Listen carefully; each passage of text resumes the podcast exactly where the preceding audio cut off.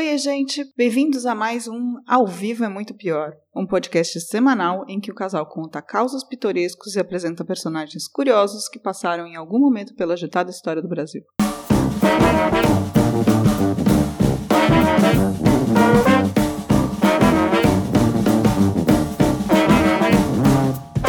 Eu sou a Camila Quintel.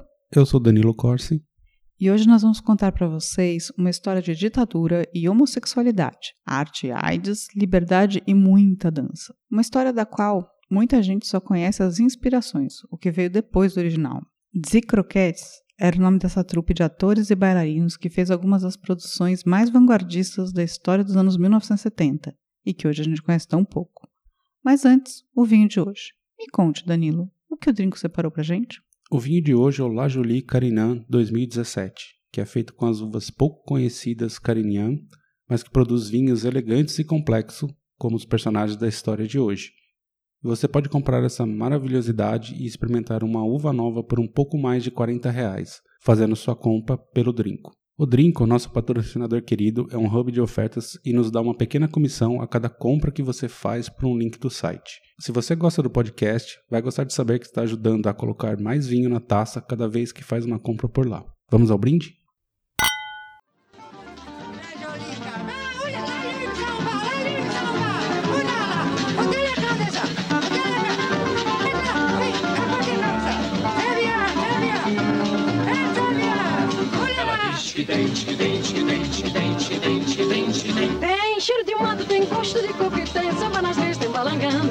Diz que tem, que tem, que tem, que tem, que tem, que tem, que tem. Tem a pele morena e o corpo febril dentro do peito do Brasil.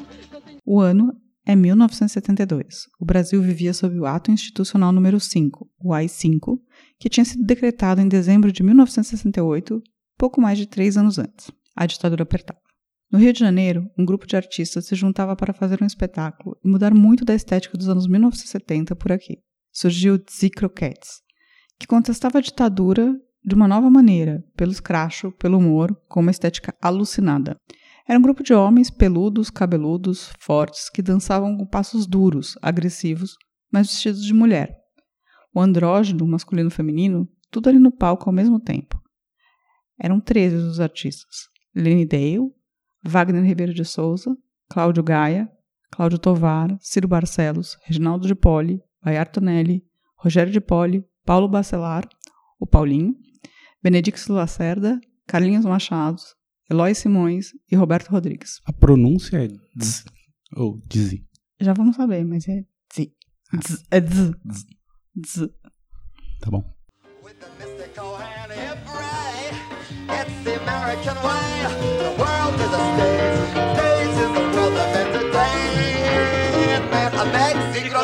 Z, Z, Z. Bem Wagner. Z, Z croquete. Z, Z, Z, Z, Z, Z. Uau. Z, Z, Z, Z croquete. Z, Z. Esses caras lotaram teatros no Brasil e na Europa. Mesmo a diva Liza Minelli invadiu o camarim para se apresentar. Ela queria ser amigo daqueles malucos brasileiros na vanguarda de tudo. Legal, né? Eu ia curtir a Liza, a Liza no meu camarim. É, não sei. Depende da versão dela, né? Se é aquela versão robotizada. Não, é, é Liza De cera. 1972. Tá, sei lá. Ela é meio cafona demais. Liza. Cafona. As palavras da Liza, eles eram absolutely outrageous and I love it. Numa tradução livre, totalmente ultrajantes. E eu amei. Acredito, mas não nela. Ela é legal. No, but I'm a fan of everybody. I go, I see all the new people. I go, I find the music. I will search. And I believe in being very helpful to, to new people. I mean, Bem, os shows confundiam a censura no começo. Não tinha nada politicamente partidário lá. Nenhum recado claro contra a ditadura. Parecia só humor. Mas não era. Os corpos fora de lugar, o fato de dizerem que não eram homens, mulheres, gays, só gente, tudo isso contribuiu para continuarem, ainda que os censores tentassem, de tempos em tempos, acabar com o espetáculo, sem saber muito como justificar. Conseguiram diminuir a nudez, colocar umas sungas maiores, mas nada muito além disso. Como é que isso passou pela censura, hein? Então, é porque justamente isso, eles não tinham um recado político claro, sabe? Eles não falavam, ai, a baixa ditadura. Então, os, os caras olhavam e falavam, ah, tipo, são os caras vestidos de mulher fazendo um espetáculo cômico. E a família tradicional? Pediram sungas maiores. a família tradicional pediu sungas.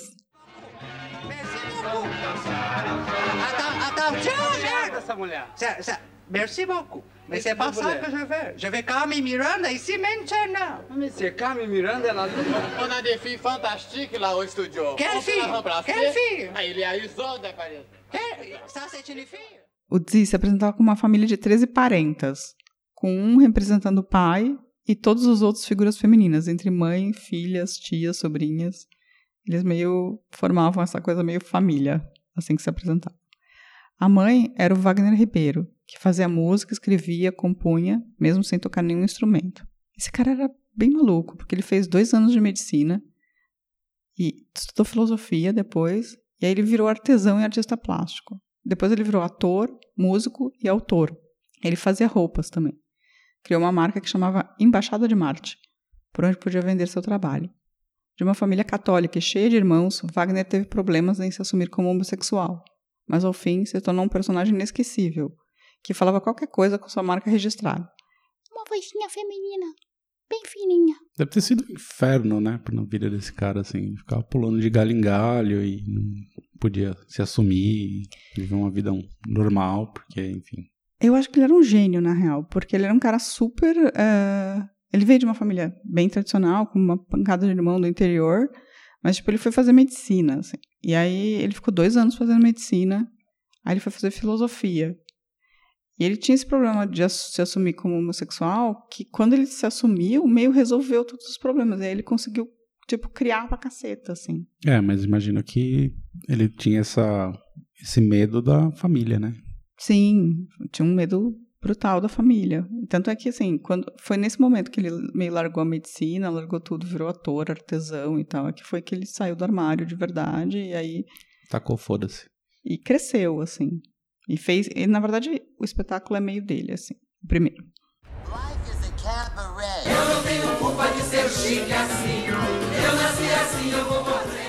As piadas do espetáculo vinham de um teatro do dia a dia, do improviso. Muitos consideraram Wagner Ribeiro o inventor do teatro besterol, que acabaria formando uma geração de atores nos anos 1980. Um humor nonsense besterento que rompia a quarta parede o tempo todo e formou o que depois viria a ser o humor de grupos como TV Pirata, Asdrubal trouxe trombone e outros.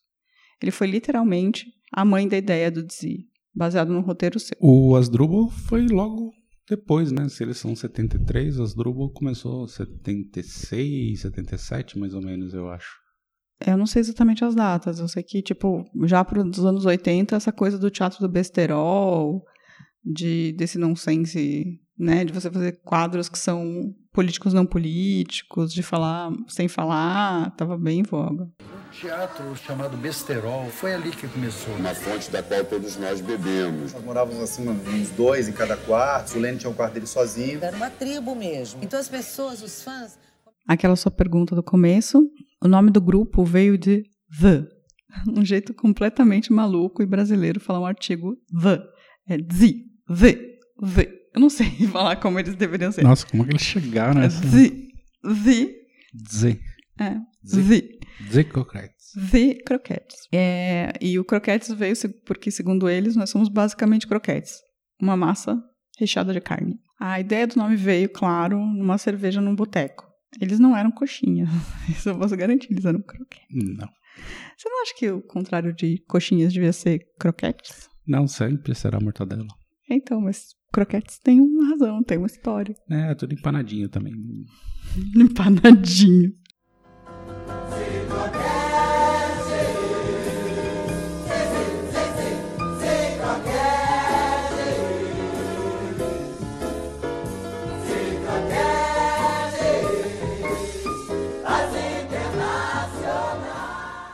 Mas o grupo realmente começou a acontecer quando o Lenny Dale, que já era um famoso bailarino e coreógrafo americano, entrou para o grupo. É o que Maravilha e Miele foram os primeiros a apoiarem a história.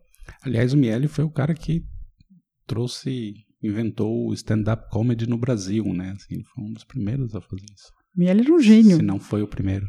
O Miele, ele foi. A Elke, a história é que a Elke levou o Miele para assistir os caras nos ensaios que eles estavam fazendo antes, ou numa casa pequenininha e tal. E aí ele levou para uma boate dele o show, porque ele achou o show máximo. E aqui na, na Alemanha, a Miele é uma marca de aspirador de pó. É, Miele. No Brasil, ele é tutti frutti, tutti frutti, tutti frutti. Cantei no ritmo completamente errado. que foi isso? Que é o ritmo? Tutti frutti, tutti frutti. Não, não é assim. Não lembro. Também não lembro. Mas é isso. Imagine pessoas mostrando peitos com frutas. Bem, o Lenny Dale, ele era uma super promessa da Broadway. Ele era um bailarino excepcional que tinha sido uma estrela mirim. Mas ele era demais mesmo para Broadway. Ele era meio um bad boy rebelde que exagerava movimentos, figurinos. Ele queria coisas, fazer as coisas do jeito dele, mesmo nos musicais. Tipo um RuPaul. Assim. É, tipo exageradaço, assim. E aí ele não conseguiu tanto espaço na Broadway porque ele quebrava, né, a, a regra o tempo todo. E aí ele foi contratado por um empresário carioca que viu o Lenny se apresentar nos Estados Unidos para dançar no Brasil. Ele veio e nunca mais saiu. Ele se apaixonou pela bossa nova. Ele ensinou a galera a usar iluminação, palco, sabe? Tipo, ele pegou todo esse conhecimento de fazer um espetáculo de Broadway. É, coisa da Broadway e trouxe, trouxe, trouxe pro galera. Brasil e apresentou isso pra bossa nova, assim. E aí a galera pirou. E ele não cumpria as regras, ele se aventurava, exagerava. Ele mudou o jeito de fazer até música e dança, assim, nessa época da bossa nova. E ele chegou a gravar CDs, discos, não, na verdade, discos. Mas, mas quem dança bossa nova? Então, Lenny Dale ensinou um jeito de dançar bossa nova. Meu Deus. E ele, e ele gravou um disco com um sotaque muito ruim, assim, ameri- americano, tipo, Ô pato, venha cantando alegremente, ah, quen, quen. Depois a gente coloca. Chegou. Ah, vamos lá.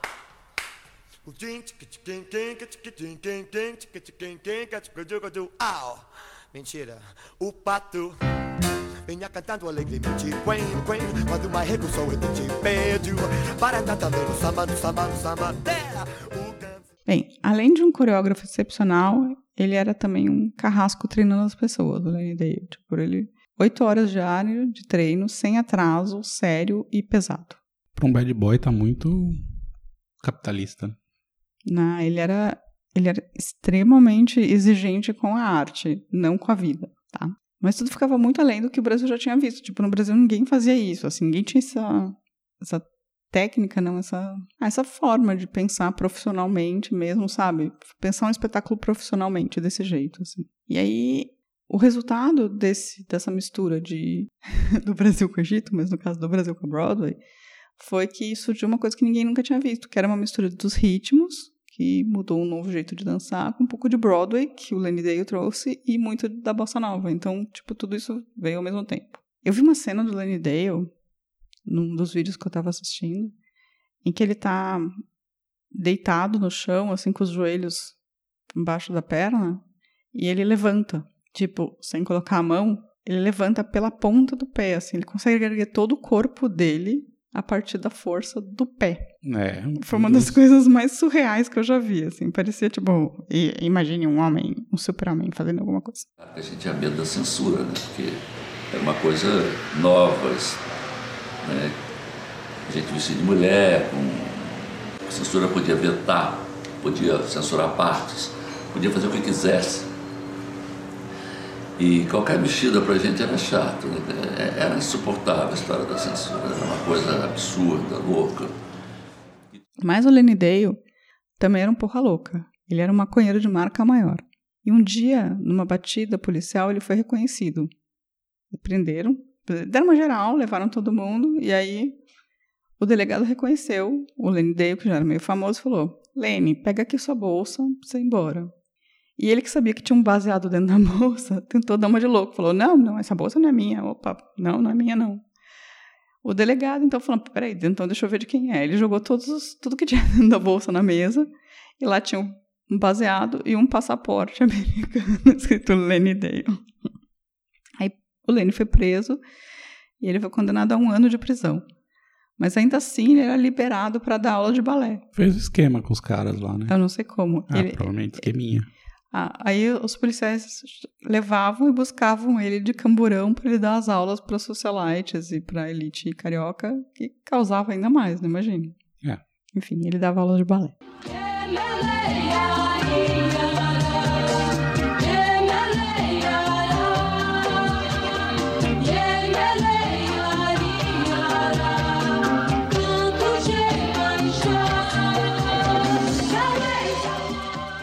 Quando os 13 originais se uniram definitivamente para formar o Z, Z, criaram uma tribo. Eles chegaram a morar juntos, tanto no Rio, na casa no Wagner, em Santa Teresa, quanto em São Paulo. Tudo acompanhado pela nega Vilma, uma mulher que era de governanta a controle de egos. Ela chegou a separar a briga entre a galera com mangueirada de água. E foi com grupo para todos os lugares que eles iam, inclusive a Europa, assim. Tipo, ela, a nega Vilma ia. Era, Tomava conta dos moleques. Tomava conta dos moleques, exatamente. A chegada do grupo, eles estavam fazendo show no Rio, e aí a chegada do grupo em São Paulo abriu espaços e fez com que o grupo se consolidasse ainda mais como símbolo do movimento gay. E ele virou uma moda em São Paulo, arrastando fãs que chegavam para assistir o espetáculo mais de 20 vezes. Dizem que até muita gente em São Paulo começou a se vestir como eles. Acredito. É, tipo, virou um. Sim, tipo K-pop. Aquela palavra que você gosta. Coqueluche. Coqueluche. Aí, curiosidade, tem uma curiosidade que é muito legal. Uma atriz que é amiga do grupo, a Duzi Nakarate, inventou a expressão tiete ali, por causa da, do grupo. Baseada numa, nas coisas que uma amiga da mãe dela, a dona Tiete, que se intrometia em tudo, sempre estava presente, sempre estava torcendo por você. E aí ela começou a falar, ah, tipo, por que tem todas essas tietes aí, sabe? Ah, tipo, nossa, vocês estão cheios de tietes, que era tipo a dona Tiete. Que estava sempre presente. Sempre presente. E aí o termo pegou, eles começaram a usar, tipo, para as pessoas que gostavam do Dzi, e acabou dicionarizado o termo hoje, assim. Só que no Ruais diz que era para fãs de nem Mato Grosso, mas tá errado. Polêmica. Não era para fãs dos Secos e Molhados, era para fãs do Zicroquettes, que veio antes dos Secos e Molhados. Enfim, essas chats do grupo eram tão presentes que chegaram até a fazer um espetáculo próprio. As The Croquetas. Zicroquetas. Z. Eu odeio essa palavra. As Zicroquetas. Foi um fiasco, mas das 20 meninas que faziam o espetáculo, sairiam três para criar um outro grupo de muito sucesso. As Frenéticas. Que toca essa música aí?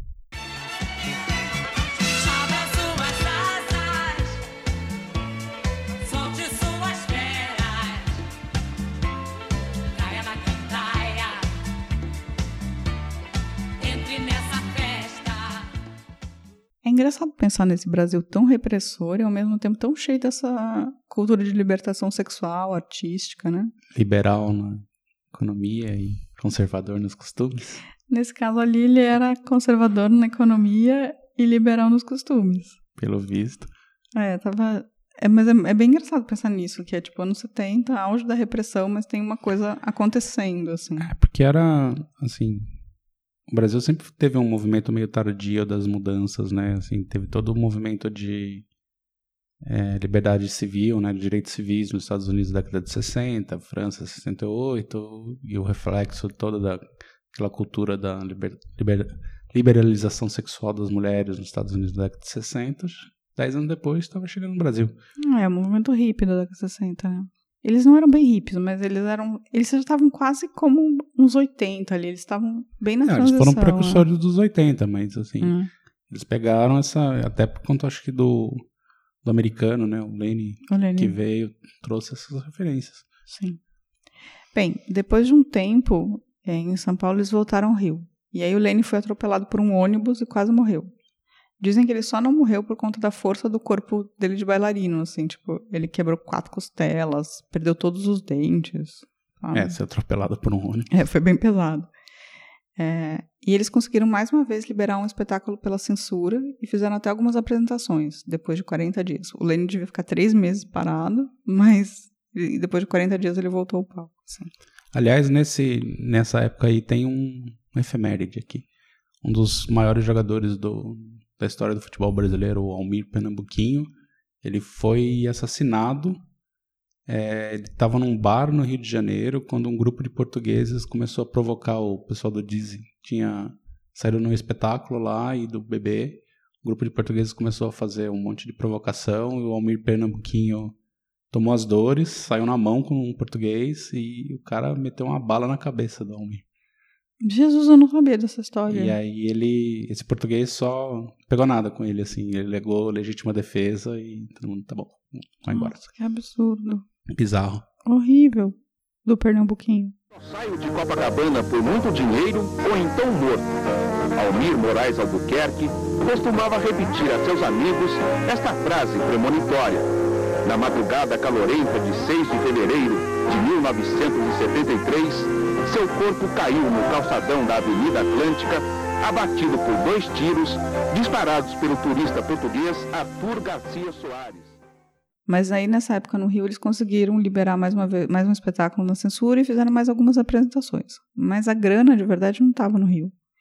Então eles voltaram para São Paulo pensando em juntar dinheiro para ir para Europa e evitar assim, tipo, vamos sair vazado porque a gente tá cada vez mais os caras tão perto de, de, de, pegar, pegar nós. Tirar. E aí eles resolveram ir para Europa, juntaram uma grana em São Paulo, mas eles não tinham contrato, contato nem nada, mas eles foram na raça. Enfim, eles pegaram toda a grana, duas toneladas de roupa e três quilos de maconha e embarcaram no navio. No porto, a fiscalização começou a abrir todas as malas em busca de drogas, porque eles falaram, ah, é artista, né? Vai estar tá cheio de droga. Mas o responsável disse que não abriria as malas se eles dançassem para a galera da alfândega. Que fase. E aí eles falaram, beleza, e a gente vai dançar para vocês. Eles fizeram um show no Porto antes de embarcar para Portugal. Em Lisboa, eles conseguiram fazer um espetáculo, mas foi um redundante fracasso, assim. Não tinha espaço para algo tão fora do comum, assim. Que ano que era isso? É, 1974, mais ou menos. Estava naquele movimento ali da Revolução dos Cravos também, né? É, não, não, não tinha... Acho que o clima não estava propício para isso. É. Foi... Enfim, foi, foi, não foi, foi um fracasso. Então eles estavam lá em Lisboa e eles decidem que um dos membros do grupo devia ir para Paris sozinho, com uma grana, para tipo, tentar abrir mercados. E aí esse cara, eu não lembro quem era, mas ok, eu também não escrevi, desculpa. É, e esse cara, ele conseguiu um contato com um fotógrafo que acabou pagando as passagens do grupo para eles irem de Lisboa para Paris. E aí conseguiram ir todos, todos os de, de trem para Paris, de Lisboa para Paris. Lá, eles montaram o primeiro espetáculo, mas a imprensa resolveu boicotar o show. É, basicamente não sabiam muito como rotulá-los, tudo era meio estranho, eles chamavam de travesti, sabe? Eles queriam colocar num, num outro universo e acabaram não falando sobre o assunto. Mas, quem volta à cena é? Tia Lisa. Ou Liza. Tia Liza Minelli, que ela adorava a galera. Sabendo que eles estavam com essa dificuldade para a imprensa, para entrar, né, para conseguir contatos e tal, no dia do aniversário, a Liza arranjou uma sessão especial para os seus amigos e para a imprensa meia-noite de um show do Dzi. Aí ela chamou Valentino, a Catherine Deneuve, o Omar Sharif, a Josephine Baker, além de outras celebridades e a imprensa, para um show especial. Pá, ganharam Paris, com o apoio da Liza, e viraram coqueluche. Grande madrinha, né? Assim, salvou, salvou o dia. Sim, depois desse show, tipo, toda a imprensa publicou no dia seguinte que os caras eram uma vanguarda, que era tudo. O Omar Sharif virou fãzão, eu acho mais engraçado. Doutor Já é o doutor... Não, doutor Givago. Doutor Givago, né? É, o Omar Sharif. Don't stop! Wake up! Wake up!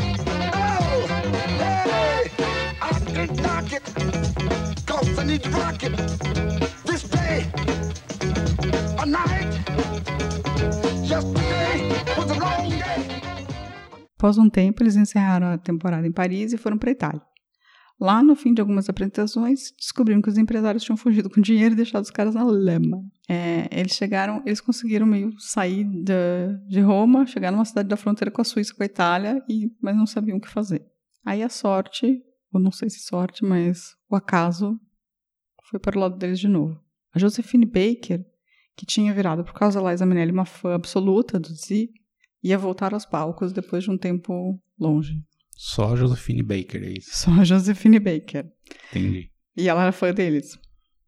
E ela tinha comentado com o dono do teatro, que ela ia estrear, que era um, tipo um teatrão em Paris, que ela queria ver o Z depois dela sabe? Tipo, ah, eu vou fazer esses shows aqui, mas eu queria tanto que, que eles entrassem depois porque eles têm tudo a ver comigo. E aí, num lance bizarro do destino, a Josephine Baker sobe ao palco, tem uma síncope cardíaca, morre. Rapaz, os negros precisavam fechar o corpo, hein? A Josefine, no caso. Não, não sei. É. Não, mas isso foi bom para eles, no final das contas.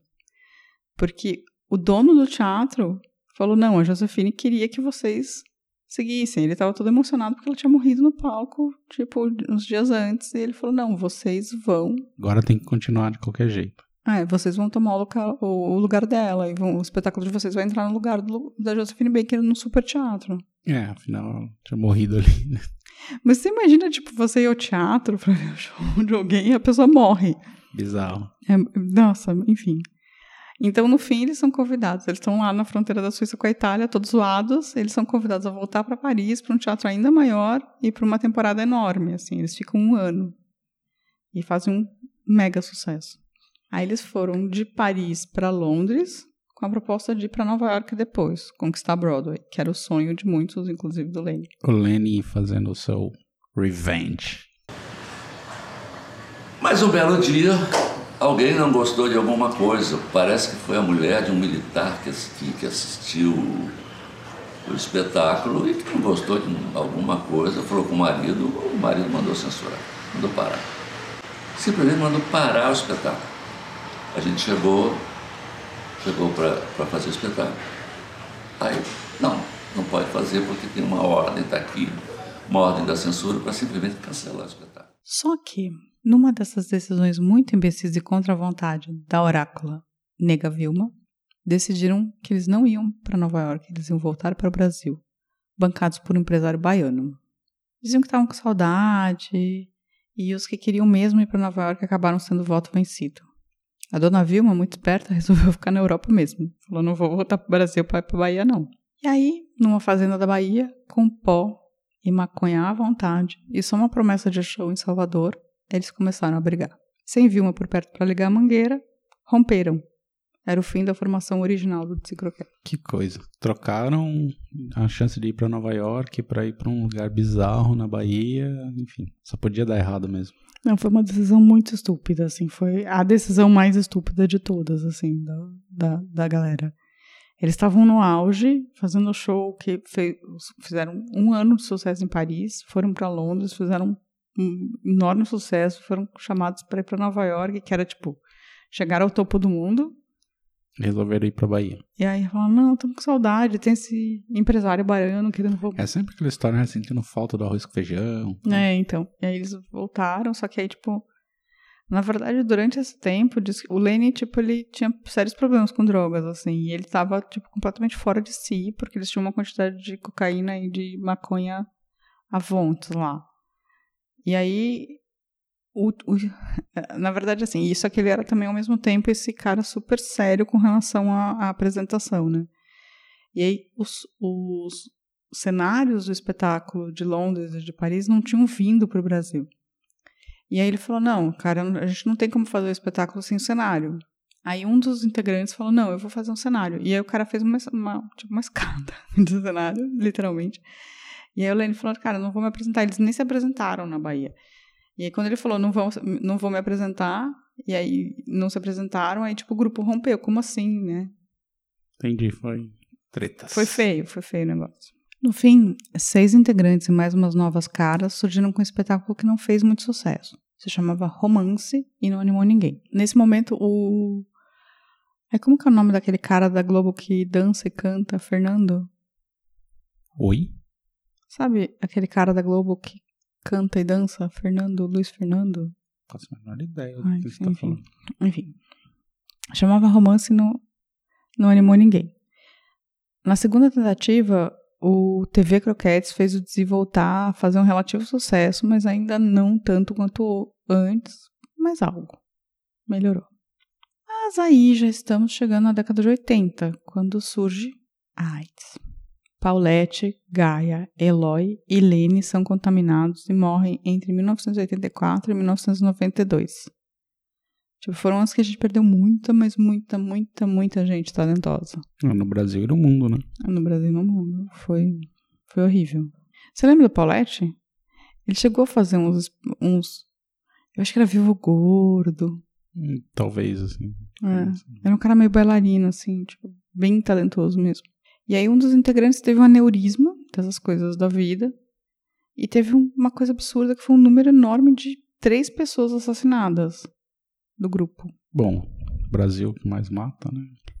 Então, dois foram assassinados em teóricos assaltos à residência no Brasil. E um foi assassinado em Paris, em umas circunstâncias não muito bem explicadas. Tipo, basicamente, encontraram ele com umas roupas de, de umbanda e umas coisas, tipo umas guias por perto. Então, eles não sabiam se era uma coisa contra gay, uma coisa contra religiosa. Ritual. né? Ritual, então.